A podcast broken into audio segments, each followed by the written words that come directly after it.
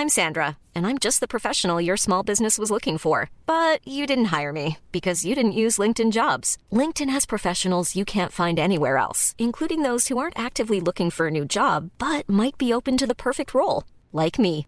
In a given month, over 70% of LinkedIn users don't visit other leading job sites. So if you're not looking on LinkedIn, you'll miss out on great candidates like Sandra. Start hiring professionals like a professional. Post your free job on linkedin.com/people today.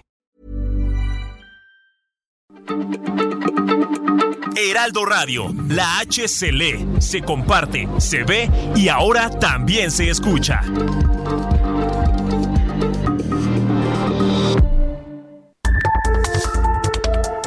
Las coordenadas de la información. Con Alejandro Cacho.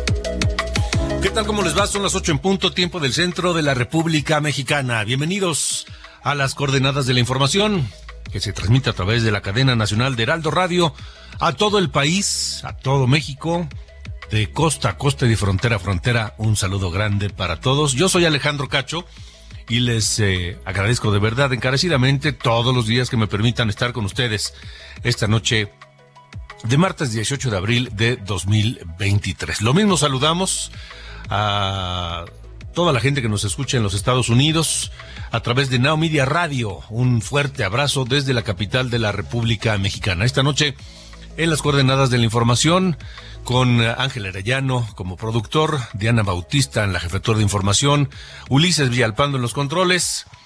Tenemos varios temas interesantes, importantes que comentar con ustedes.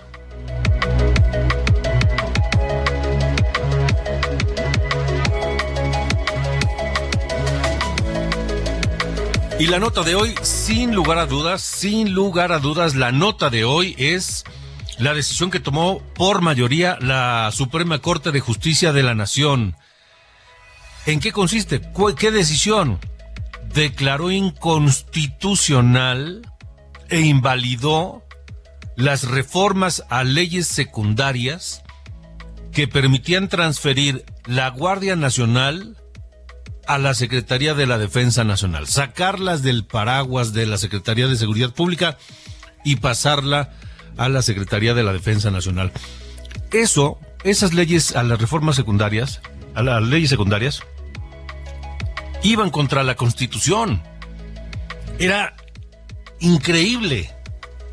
Hubiese sido de locos que la Corte aprobara la constitucionalidad de esas reformas. Esta noche platicaré sobre el tema con el abogado constitucionalista, profesor de la Facultad de Derecho de la UNAM, Francisco Burgoa.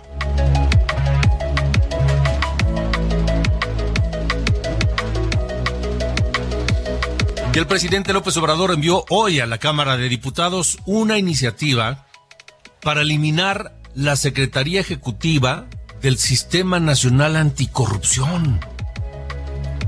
Sí, como lo escuchó. A ver, la bandera más importante de Andrés Manuel López Obrador, desde todos los años que fue candidato y luego cuando llegó a la presidencia de la República y demás, su bandera era el combate a la corrupción. Bueno, él, él dice que sigue siendo el combate a la corrupción, pero envía esta iniciativa a la Cámara de Diputados para eliminar la Secretaría Ejecutiva del Sistema Nacional Anticorrupción, que es el organismo que encabeza los esfuerzos para prevenir y sancionar la corrupción en México, así como pues de, otros organismos eh, descentralizados, en fin.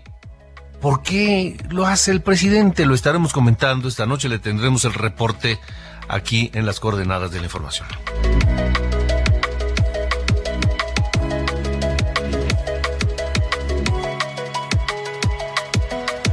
Iremos a Durango también porque, bueno, está- están, están, está llegando un nuevo gobierno, por supuesto, Y, y encontraron, porque nadie sabe qué hacen ni dónde están 1.400 personas que deberían estar dando clases en aulas, que cobran, pero no están, nadie sabe dónde están, nadie sabe dónde dan clases, nadie sabe a quién le reportan, nada, absolutamente nada.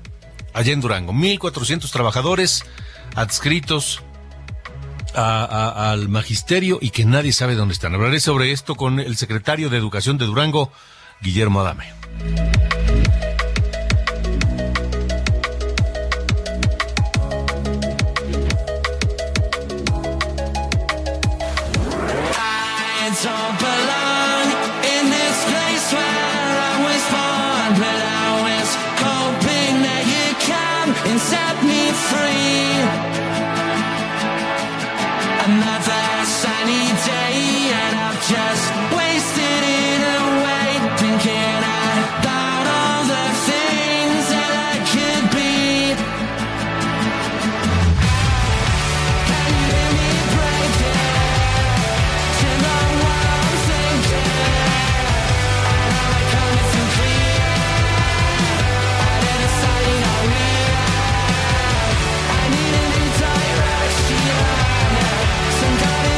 Ángel Arellano, ¿cómo estás? Buenas noches. Muy bien, gracias Alejandro. ¿Te gusta Liam Gallagher de Oasis? Sí, sí, digo, no es mi favorito, pero sí.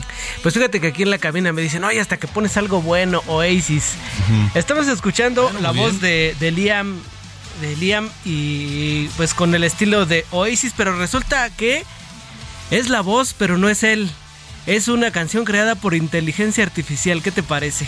Ándale, no me digas sí, mira, es, es, la historia es así, que eh, es un, grupo que pues tenía, estaba componiendo sus canciones llamado Breezer y eh, dijeron, ya tenemos varias canciones, pero ¿qué tal si hacemos como que canta Liam? Y le pusieron la voz eh, a través de inteligencia artificial, grabaron un disco, ya está de hecho en YouTube eh, el, digamos que el nombre de este grupo supuesto es AISIS, ¿no? Oasis, es, ah. haciendo pues referencia a la Artificial Intelligence, pues para, para tener esa diferencia, pero resulta que está sonando muy bien y es todo un disco con varios temas. Y ayer se daba a conocer también otro, otro tema que se creó a, partir de la inteligencia artificial que combina a Drake y a The Weeknd, ambos músicos canadienses. Vamos a escuchar esta otra. A ver.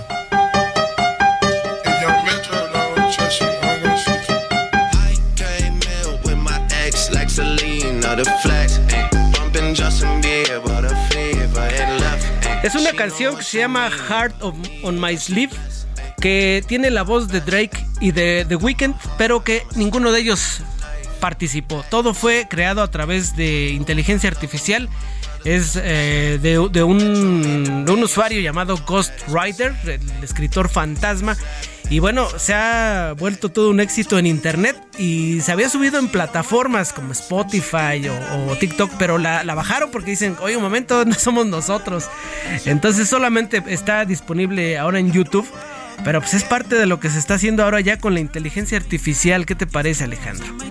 Me parece interesante, pero me parece sumamente delicado. Sí, también, yo también pensé así, o sea, era Liam Gallagher, aquí nuestro operador dice, oye, qué buena canción, ¿no?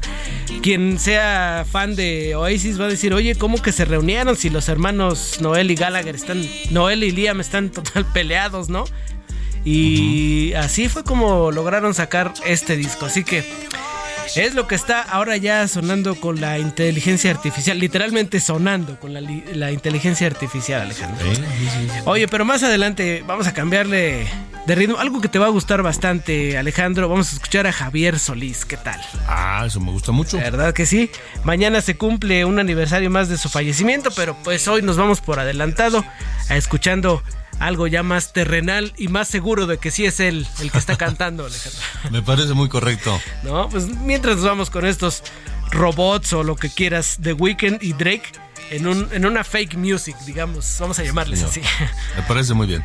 Gracias, Alejandro. Gracias, Ángel.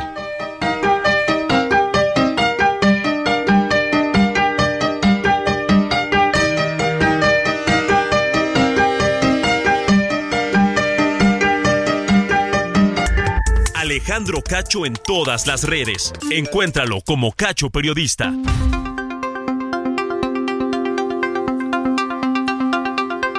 Son las 8 de la noche con 9 minutos, 8 con 9 tiempo del centro de la República Mexicana. Les decía que la nota, la nota de hoy, es la decisión que tomó por mayoría la Suprema Corte de Justicia de la Nación, que aprobó declarar inconstitucional y a la vez invalidar aquella reforma que se refiere a la Guardia Nacional y que indebidamente le permitió pasar de la Secretaría de Seguridad Pública a la Secretaría de la Defensa Nacional. Este proyecto fue elaborado por el ministro Juan Luis González Alcántara Carranca y aprobado por ocho votos a favor. Los ministros que votaron a favor son la ministra Norma Piña, la presidenta de la Corte, la ministra Margarita Ríos Farjat, el ministro Javier Laines, el ministro Alberto Pérez Dayán, el ministro Luis María Aguilar, el ministro Jorge Pardo, el ministro Alfredo Gutiérrez Ortiz Mena eh, y el propio ministro González Alcántara Carranca. Ellos dijeron que es contrario, estas modificaciones, estas reformas son contrarias a la Constitución es contrario a la Constitución el pase de esta Guardia Nacional a la Secretaría de la Defensa Nacional, porque se dice claramente que la Guardia Nacional debe tener un carácter civil y no militar. ¿Quiénes votaron en contra? Pues los que ya sabíamos.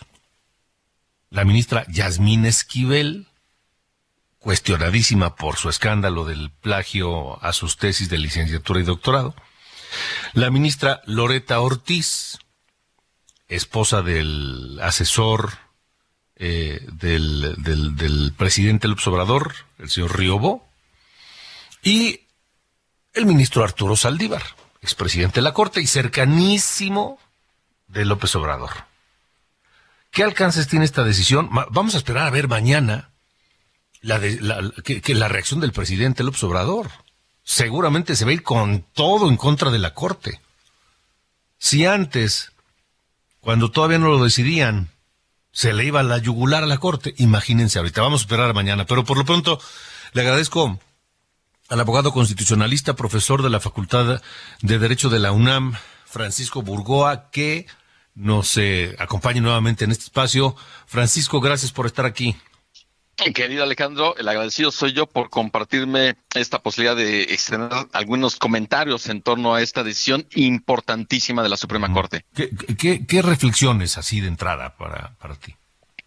Pues de, entrada hay que celebrar que quien fue el ministro ponente que propuso que se declarara la inconstitucionalidad de este control operativo y administrativo de la Guardia Nacional a la Secretaría de la Defensa Nacional fue Juan Luis González Alcántara Carnaca, quien fuera propuesto por el presidente de la República y ratificado por el Senado. Es decir, el ministro Juan Luis González Alcántara no se dejó presionar, hizo uso de su autonomía e independencia para hacer esta propuesta que viene a defender la Constitución.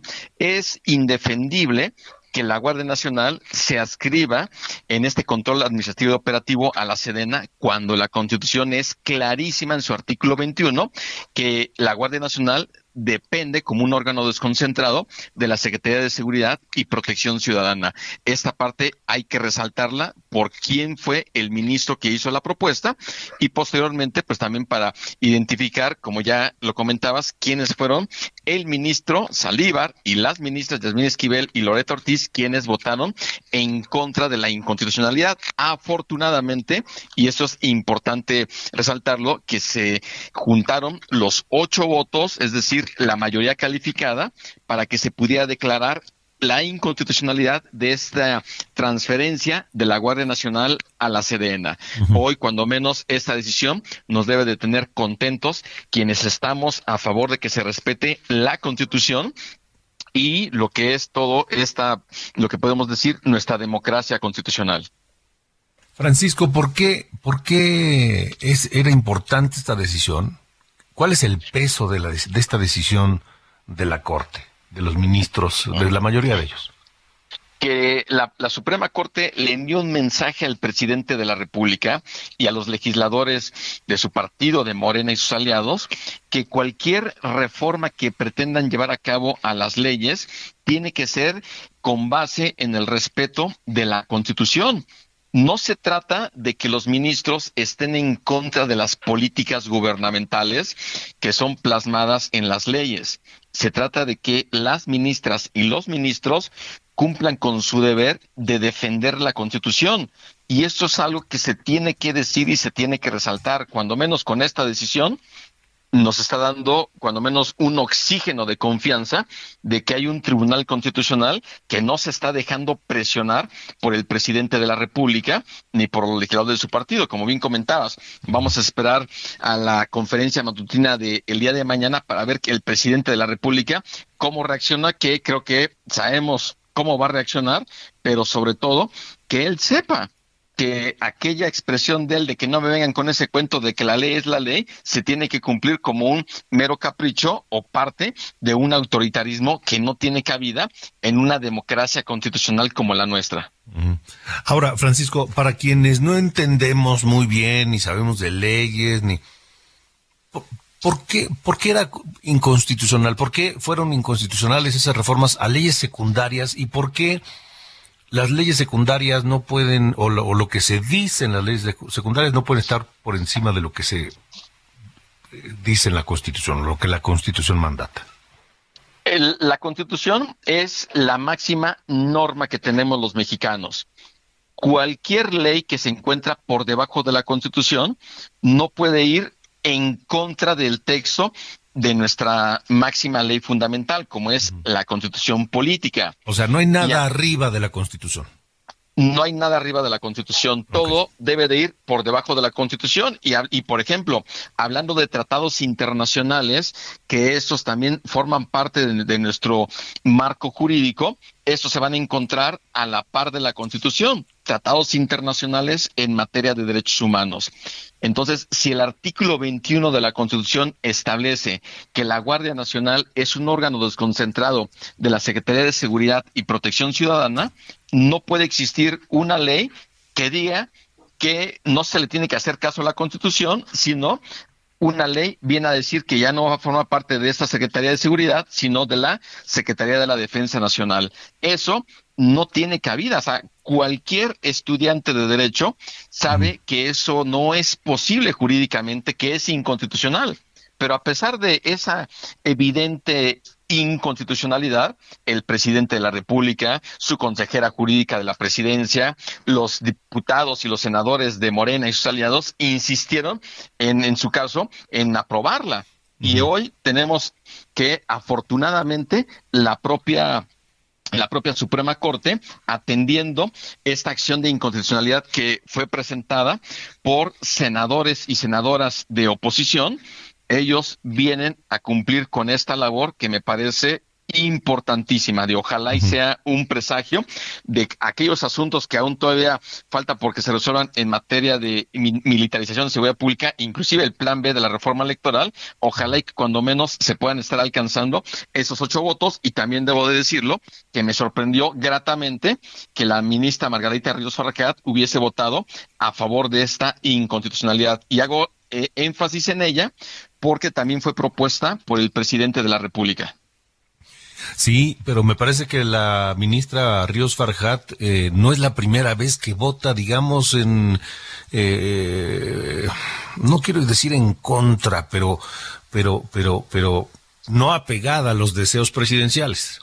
Es correcto, no es la primera vez, pero aún así luego nos sigue dejando ahí cierta suspicacia. Y también, por ejemplo, el caso de el ministro Juan Luis González Alcántara Carranca, yo creo que también él a través de los proyectos que ha presentado, de los votos y de los razonamientos jurídicos que también ha posicionado en sus intervenciones, también creo que se ha ido dejando esta confianza hacia la ciudadanía que queremos jueces constitucionales que cumplan con la máxima función que es defender nuestra constitución y no estar aplaudiendo el poder, como lo ha dicho la ministra Norma Piña. Ellos no están para estar avalando las políticas del gobierno federal, están para defender la constitución, los tratados internacionales y los derechos humanos y las libertades de las y los mexicanos. De acuerdo.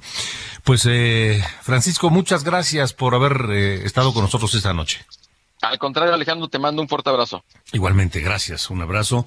El eh, catedrático, abogado constitucionalista Francisco Burgoa, esta noche con nosotros, profesor de la Facultad de Derecho de la UNAM.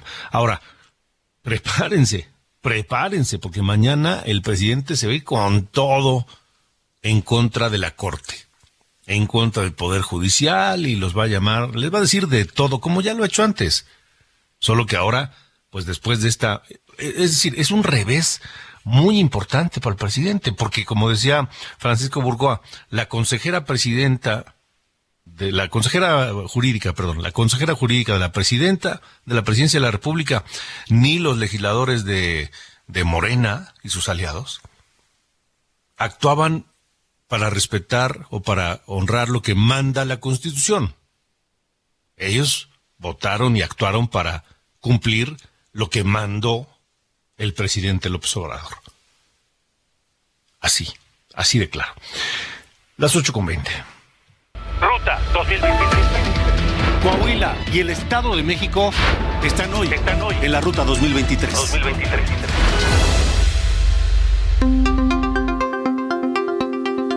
Vamos contigo, José Ríos, que tienes el reporte de hoy en esta ruta 2023, que le sigue el paso a los, las dos candidatas que quieren gobernar el Estado de México y a los candidatos que quieren gobernar Coahuila. Te escuchamos, José. ¿Qué tal Alejandro? Buenas noches, te saludo con gusto a ti y a quienes nos escuchan por el Heraldo Radio y pues sí, como bien comentas, han sido días tensos ahorita en este momento en la ruta 2023 para la gubernatura del Estado de México. Hoy, este, pues bueno, las, ambas candidatas tuvieron eh, eventos privados, tuvieron este, encuentros privados y no se realizaron pues giras al respecto. Sin embargo, pues ahora la, el conflicto fue derivado desde sus equipos de campaña y es que esta mañana eh, Mario Delgado y este Higinio, digo Horacio Duarte, perdón, anunciaron que denunciarán a Alejandra del Moral ante el Instituto Electoral del Estado de México por llamar a dirigentes y militantes priistas a presuntamente violar la ley electoral. Esto en conferencia de prensa realizada en Ciudad de México, Alejandro, pues acusaron que la candidata eh, intentó llamar a hacer malas prácticas en cuestiones de, búsqueda de votos, sin embargo, pues esto no se ha comprobado. Al respecto, eh, la dirigencia del PRI en el Estado de México aseguró que esto es una solo muestra del nerviosismo que se tienen desde el gobierno, desde la candidatura de de Delfina Gómez y se buscará pues que si tienen pruebas que las muestren a las autoridades electorales y se busque realizar una denuncia pertinente. Hay que apuntar Alejandro que este jueves es el debate de las candidatas en el Estado de México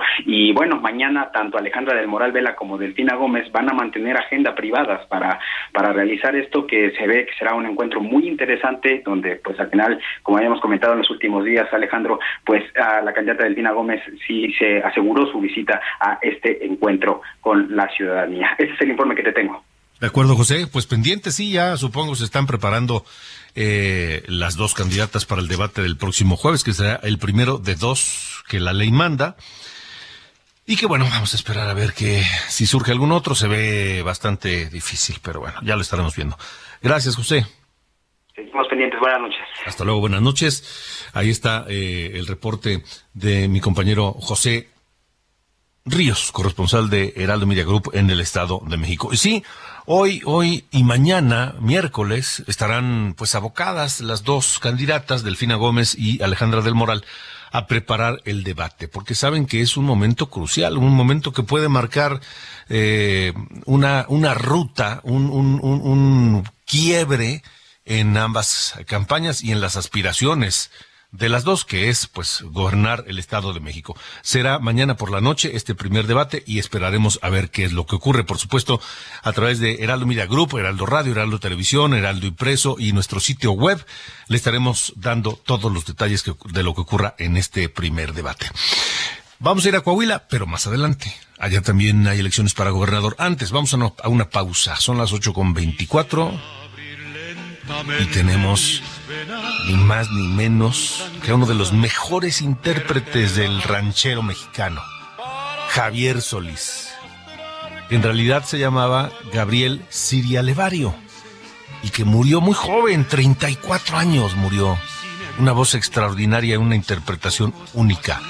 Es Sombras de Javier Solís, que murió el 19 de abril de 1966. cerrados para mí sin ver que estoy aquí, perdido en mi soledad. Sombras nada más, acariciando mis manos. Sombras nada más, en el temblor de mi voz. Alejandro Cacho en todas las redes. Encuéntralo como Cacho Periodista. Las coordenadas de la información. Con Alejandro Cacho. Heraldo Radio, la H se comparte, se ve y ahora también se escucha.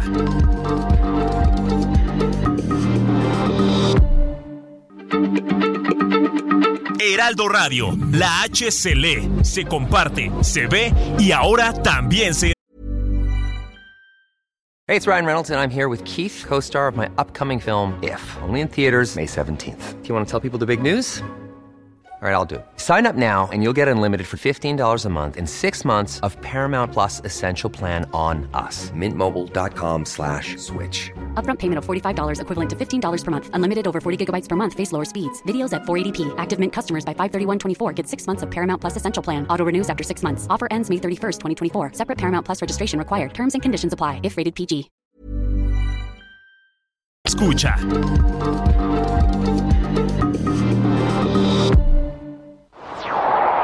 Las coordenadas de la información. Con Alejandro Cacho.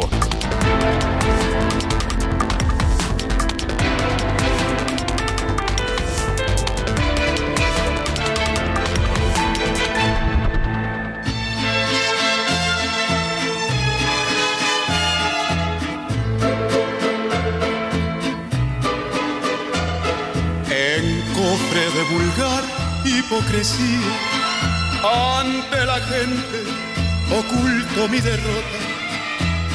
Payaso con careta de alegría, pero tengo por dentro el alma rota. En la pista fatal de mi destino, una mala mujer cruzó el camino. Soy comparsa que juego con mi vida, pero siento que mi alma está perdida. Payaso, soy un triste payaso que oculto mi fracaso. Es Gabriel Siria Levario, conocido como Javier Solís, uno de los máximos representantes de la música ranchera mexicana, una extraordinaria voz, una magnífica interpretación. Por supuesto, yo soy un enorme fan de Javier Solís, podría pasarme toda la noche escuchando a Javier Solís con una buena botella de tequila y uno de sus mayores éxitos, esto, que se llama Payaso. Y hoy recordamos a Javier Solís porque murió el 19 de abril de 1966, mañana cumpleaños de fallecido, murió a los 34 años, ¿se imagina? Todo lo que hubiera podido dar Javier Solís. Murió demasiado joven. Hoy lo escuchamos aquí en las coordenadas de la información.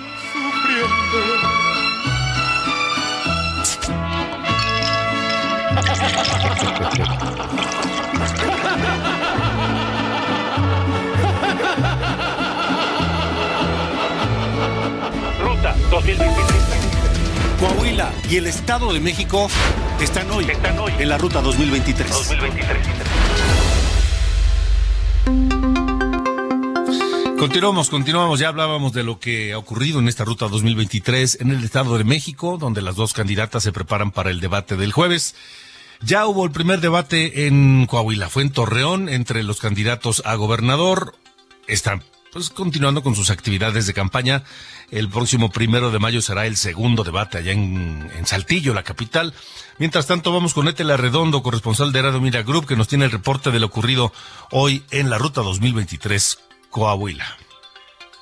Continuando su gira por todo el estado, el candidato de la alianza PRI-PAN-PRD a la gubernatura de Coahuila, Manolo Jiménez Salinas, visitó los municipios de Cuatro Ciénegas y Candela, donde destacó que su plataforma de propuestas contempla potencializar los pueblos mágicos de la entidad. Acompañado por la delegada estatal del PRD, Maritelma Guajardo, Manolo visitó en la primera instancia el municipio de Cuatro Ciénegas, donde señaló que será vital, en caso de llegar a la gubernatura, fortalecer el turismo en la entidad. El candidato de la coalición UDC Partido Verde Ecologista, Lenin Pérez, enumeró los mayores problemas que afronta Coahuila, como son desempleo, falta de agua en diversas regiones e inseguridad por el crecimiento del narcomenudeo, con la descomposición del tejido social y la prevalencia e incremento de los delitos paralelos, como la violencia y el robo domiciliario. Además de la parálisis económica que tiene la entidad, producto de la megadeuda que dijo está convertida en meganegocio y que en el caso de la región Laguna se ha traducido en la falta de inversión y abandono. El candidato del Partido del Trabajo, PT a gobernador de Coahuila, Ricardo Mejía Verdeja, sostuvo un diálogo con integrantes de la Asociación Civil Participación Ciudadana 29, en el que expuso sus propuestas y respondió las preguntas de manera directa. Ricardo Mejía destacó el trabajo histórico de la asociación para impulsar la participación de la ciudadanía en la vida pública y empoderar al sector civil en la toma de decisiones. El diálogo estuvo moderado por Patricia Tobías, presidenta de Participación Ciudadana, y contó con la intervención de más de 10 ciudadanas y ciudadanos, quienes externaron sus preocupaciones sobre temas de la megadeuda, seguridad, educación, agua, medio ambiente, entre otras. Después del debate en donde el candidato a la gubernatura por Morena, Armando Guadiana Tijerina, explicó sus estrategias de seguridad, hoy profundizó sobre su propuesta de aumentar el salario de todas y todos los policías estatales. Dijo que desde el día 1 de su gobierno implementará el programa de austeridad y cero corrupción. Esto debido a que los recursos se ejercerán con responsabilidad y transparencia. Aseveró que se lograrán ahorros que se traducirán en aumentos de hasta un 30% en los salarios de las y los policías estatales. Para Heraldo Radio Laguna, Vianey Carrera.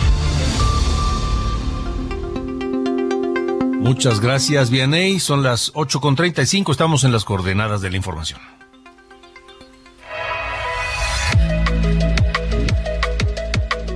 Buenas noches, soy Diana Bautista y les saludo con el resumen de noticias. El presidente Andrés Manuel López Obrador acusó al gobierno de Estados Unidos de espiar a México a través del Pentágono y la DEA, por lo que anunció que cuidará la información relacionada con la Sedena y la Marina porque es un tema de seguridad nacional. De acuerdo con el New York Times, México, a través del ejército, es el país que más utiliza el programa de espionaje Pegasus, al reportar que se ha utilizado aún en este sexenio para espiar a periodistas, opositores y defensores de derechos humanos, pese a que el presidente Andrés Manuel López Obrador aseguró que su gobierno no espía a nadie. Por su parte, dos integrantes del Centro de Derechos Humanos, Miguel Agustín Pro Juárez, fueron espiados con el programa Pegasus durante 2022. Santiago Aguirre y María Luisa Aguilar, del Centro ProDH, explicaron que fueron notificados por la empresa Apple sobre una intromisión ilegal por atacantes patrocinados por el Estado.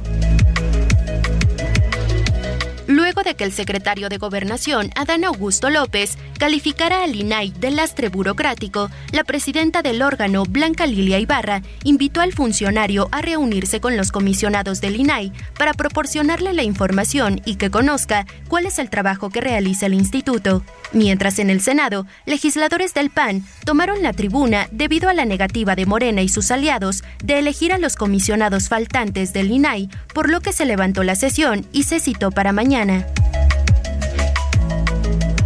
La Embajada de Estados Unidos en México advirtió a sus ciudadanos extremar precauciones si viajan por el municipio de San Cristóbal de las Casas, Chiapas o sus alrededores, tras el asesinato de ayer a balazos de Jerónimo Ruiz, dirigente de uno de los grupos de artesanos en San Cristóbal. En Nueva York, un estacionamiento ubicado en Manhattan colapsó, dejando como saldo una persona muerta y hasta ahora cinco heridos. Hasta el momento se han logrado rescatar a cinco personas con vida y se espera que ya no haya más personas sepultadas. El sociólogo e historiador Pablo González Casanova falleció esta tarde a la edad de 101 años, confirmó la UNAM. González Casanova fue miembro honorario de la Academia Mexicana de la Lengua y fue rector de la Universidad Nacional Autónoma de México.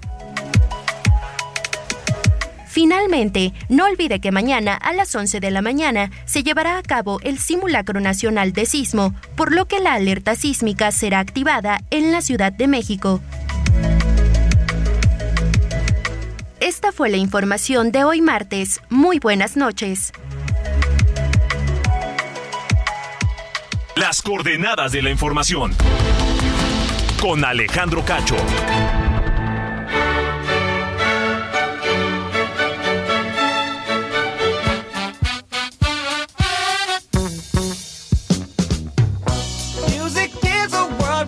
Buenas noches, mi querido Sir Carlos Allende. ¿Cómo dice que le va? Todo bien, señor Alejandro Cacho, aquí andamos al tiro con eh, un tema informativo que quería tocar desde ayer, pero un poco me, quise retomar y leer la acusación que el Departamento de Justicia de Estados Unidos está eh, pues, enjaretándole a esta banda de los Chapitos. Eh, no sé si tuviste chance de leerla, está ahí publicada en, la, página del, Departamento de Justicia.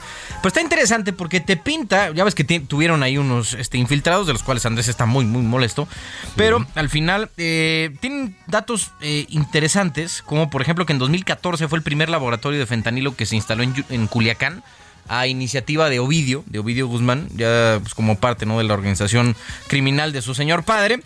También que eh, salieron con los Ninis, un grupo de sicarios también en Sinaloa, y los convirtieron, digamos, como en su, su brazo armado, ¿no? El que, el que da trancazos, con eh, una práctica constante que llega a ser relacionada con estos grupos, como es la tortura para castigar a los que, digamos, se salían de, los límites que ellos ponían, como eh, con técnicas como aguamiento, electrocución, golpes, ¿no? Y hasta enfrentamiento con tigres. Ya es que a este grupo de, de personas se les da por tener eh, digamos, mascotas exóticas. Bueno, tenían tigres y pues luego de repente a los que pues, de ellos juzgaban eh, indignos, los aventaban ahí, literalmente los daban de comer a, los tigres que están en el rancho de, Iván Archibaldo, según la, investigación.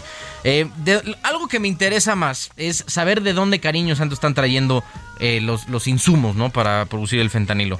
Pues resulta que el Departamento de Justicia de Estados Unidos identificó al, mira, te, va a sonar este, la, la ciudad, Guhan Shukan Biological Technology, como la empresa que les está suministrando eh, estos precursores químicos, viene de Wuhan, ¿no? donde en teoría eh, salió el COVID-19. Ahí lo que pasa es que ponen estos precursores químicos en contenedores de comida o empacados con productos de comercialización legal. Ahí primero como para, para el engaño, ¿no? Y también un un extra, un punto extra de, despiste es que algunos los mandan, algunos cargamentos de precursores eh, químicos del fentanilo, los ponen en, embarcaciones que antes hayan atracado en Estados Unidos y Alemania, porque esos eh, son, eh, digamos, sometidos a revisiones menos estrictas que las que llegan directamente de China. Entonces, pues ahí ya se la saben. O sea, al final Evidentemente ellos, si los pudieron infiltrar ellos, ellos tienen a gente en las aduanas eh, y los recursos suficientes para andar billeteando, ¿no? A todos los que se, los que sean necesarios. Y se sabe, ¿no? En las aduanas mexicanas todo pasa si le llegas al precio. Entonces, eh, por ahí es lo, que está pintando el Departamento de Justicia, que digo, ya teniendo esa información, pues uno pensaría que la Fiscalía General de la República ya estaría en contacto con Merrick Garland y su gente para decirle, oye, ¿qué información tuviste de las aduanas, no? En, mi país, para saber y yo tomar acciones. Sí. Uno pensaría, claramente no. No, no, no, pero además es que es muy delicado lo que dijo el presidente hoy. O sea, acusar al Pentágono de estar espiando a México y particularmente a las Fuerzas Armadas mexicanas es muy delicado. Sí, sí, sí. Pues, y hay que exhibir pruebas. Porque podría incluso considerarse... bueno, bueno, podría considerarse... Podría considerarse un acto de guerra. Así de ese tamaño. Sí, el espionaje, ¿no? El espionaje y más a tus Fuerzas Armadas. Estás vulnerando la seguridad nacional de otro país y, y, a, sus Fuerzas Armadas. En fin, bueno, a veces, bueno, no a veces, muchas, desde que inició el presidente, o incluso desde antes yo pensé o, dudé, me pregunté si él tenía la conciencia del peso de sus palabras. Y más No. cuando iba a ser presidente de México. Creo que ya cuatro años entrado a este asunto, creo que ha Pero quedado bastante antes, claro que no. desde antes. Sí. En fin, bueno. Pues que cuando eres candidato puedes decir lo que sea. La Sí, neta. pero ya siendo presidente, No, ya no. ya es otra Pero no cosa. se ha enterado. Pero bueno. Ándele pues, nos abrazo, vemos mañana. mexicano, claro que sí. Ándele, adiós. Las coordenadas de la información. Con Alejandro Cacho.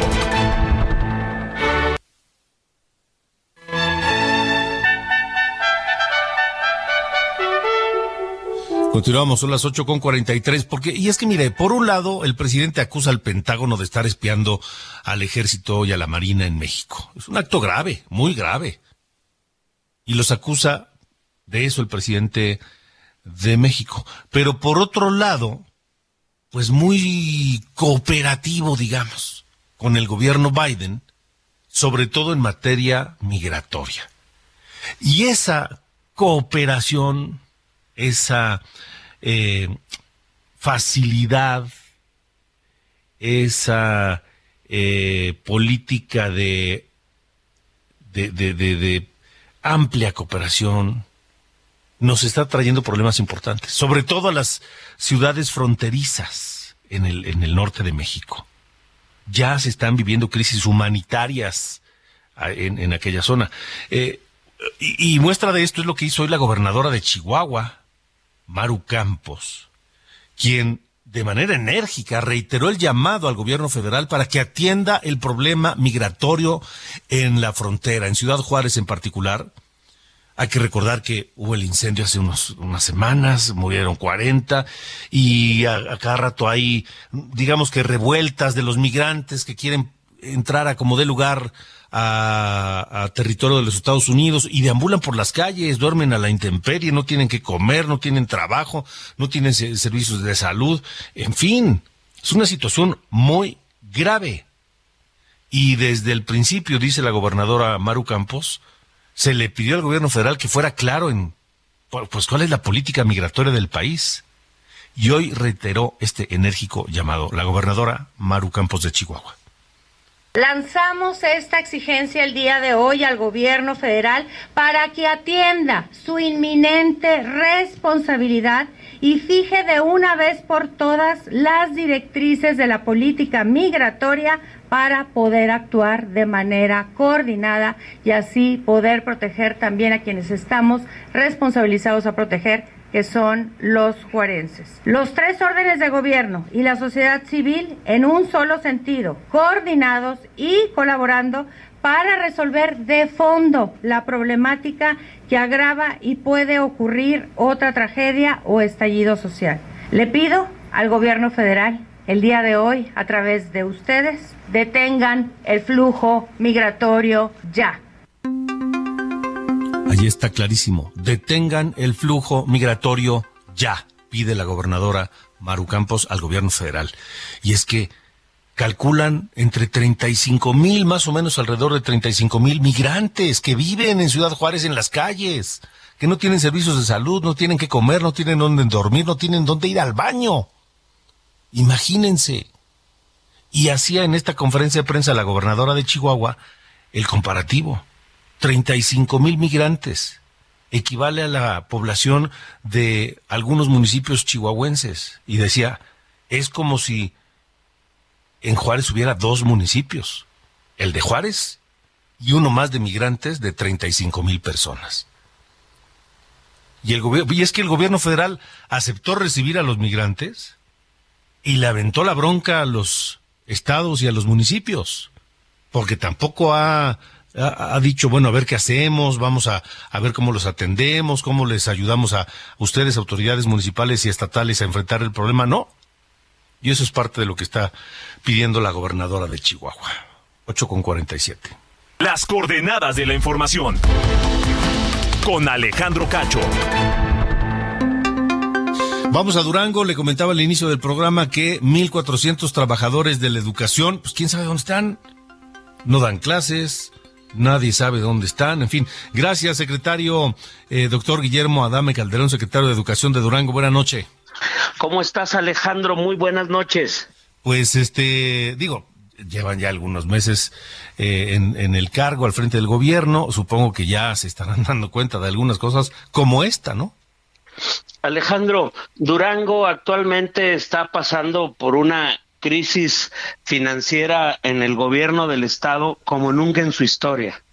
El gobierno anterior, de una manera irresponsable, dejó prácticamente tirada la casa, con deudas por todos lados y con un organismo específicamente el sistema educativo estatal endeudado donde no solo tomó recursos federales, recursos estatales, sino que tuvo el descaro de tomar también los dineros de los trabajadores. Ejemplifico, un trabajador le descontaban por nómina el pago de un refrigerador y el gobierno del estado anterior, en vez de pagar ese dinero a la mueblería, lo tomaba para las arcas del estado.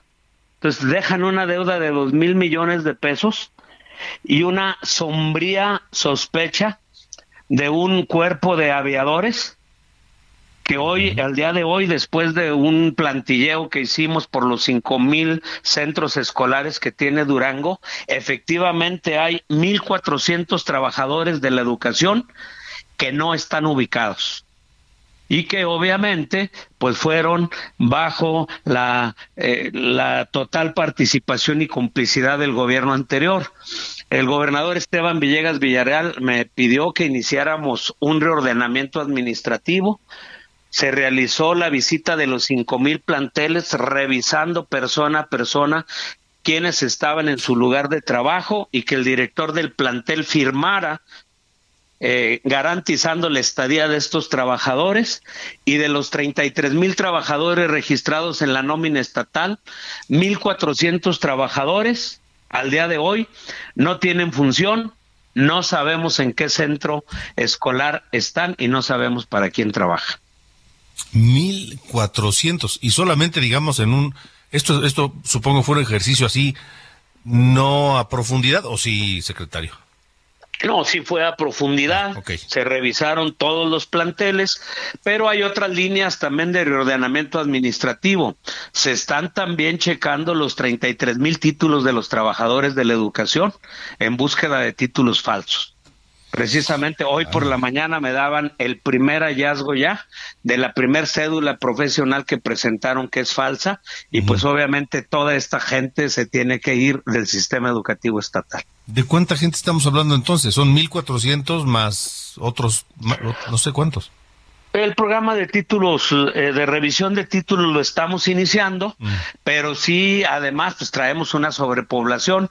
Te doy una idea, Alejandro. Las oficinas del secretario de Educación, que hoy me toca presidir, tienen las puras oficinas centrales dos mil trabajadores. Nada más ahí tenemos prácticamente casi mil trabajadores que no hacen falta que estén ahí que están de más y pues bueno, estamos ante un gran reto de pues, limpiar todo este cochinero que dejó el gobierno anterior y poderle pues ofertar a la ciudadanía servicios educativos suficientes, eficientes, equitativos y de calidad y pues obviamente esto pasa por, por optimizar pues los costos de nómina porque todo eso lo paga el gobierno estatal. ¿Cochinero de plano, secretario?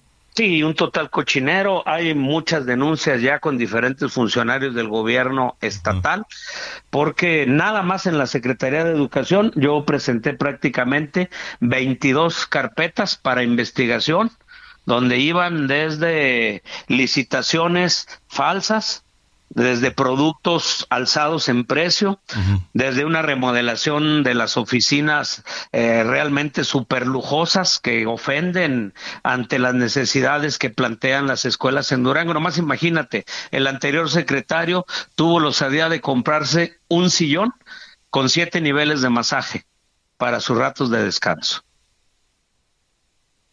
Eh, ¿Y lo tenía en la oficina? Ahí está todavía hoy está todavía es parte del inventario de la Secretaría y pues bueno, son nada más elementos eh, pues para saber dónde tenían su mente, no la tenían en educación Alejandro, eso te lo aseguro.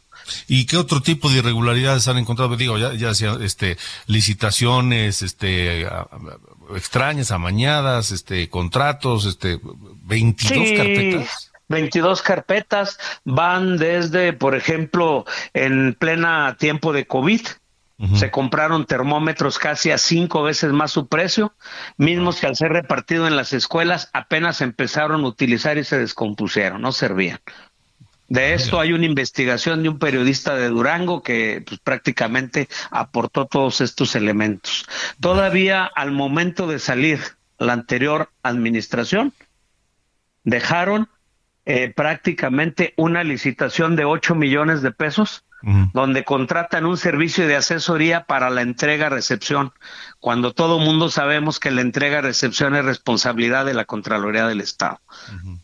Y como esto te puedo seguir diciendo, las deudas ascienden a dos mil millones de pesos, de los cuales mil millones de pesos son laudos perdidos de juicios jurídicos que perdieron con propios trabajadores de la Secretaría, pero que se tiene la sospecha que los estaban vendiendo, porque pues tú puedes perder tres juicios, Alejandro, cinco juicios y ganar seis, pero no puedes perder mil y ganar cero. Sí, sí, sí. Entonces, dos mil millones de pesos en deudas solo en la Secretaría de Educación de Durango. Solo en la Secretaría de Educación en Durango. La deuda que deja el gobierno anterior extraordinaria es de más de 12 mil millones de pesos y pues esto nos tiene metido en la peor crisis gubernamental que ha tenido Durango en su historia. Sin duda. Bueno, secretario, secretario de Educación de Durango, doctor Guillermo Adame Calderón, gracias por haber estado con nosotros. Alejandro, estamos a la orden y ojalá sigan al pendiente de que estos elementos en este y en cualquier gobierno, pues eh, ustedes son precisamente eh, facilidades, son medios para lograr la transparencia. Muchas gracias, por la oportunidad. Gracias, buenas Saludos, Señor. Hasta luego. Y nosotros nos vamos escuchando a Javier Solís y este otro de sus grandes temas en Mi Viejo San Juan. Yo soy Alejandro Cacho. Hasta mañana. Son recuerdos del alma una tarde me fui hacia extraña nación, pues lo quiso el destino. Esto fue Las coordenadas de la información con Alejandro Cacho.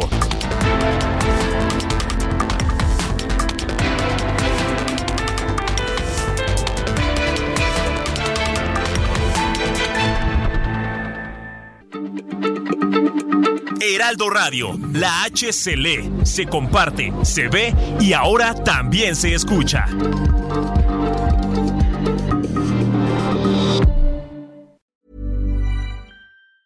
Planning for your next trip? Elevate your travel style with Quince. Quince has all the jet setting essentials you'll want for your next getaway, like European linen, premium luggage options, buttery soft Italian leather bags, and so much more. And is all priced at 50 to 80% less than similar brands. Plus, Quince only works with factories that use safe and ethical manufacturing practices. Pack your bags with high-quality essentials you'll be wearing for vacations to come with Quince. Go to quince.com/pack for free shipping and 365-day returns.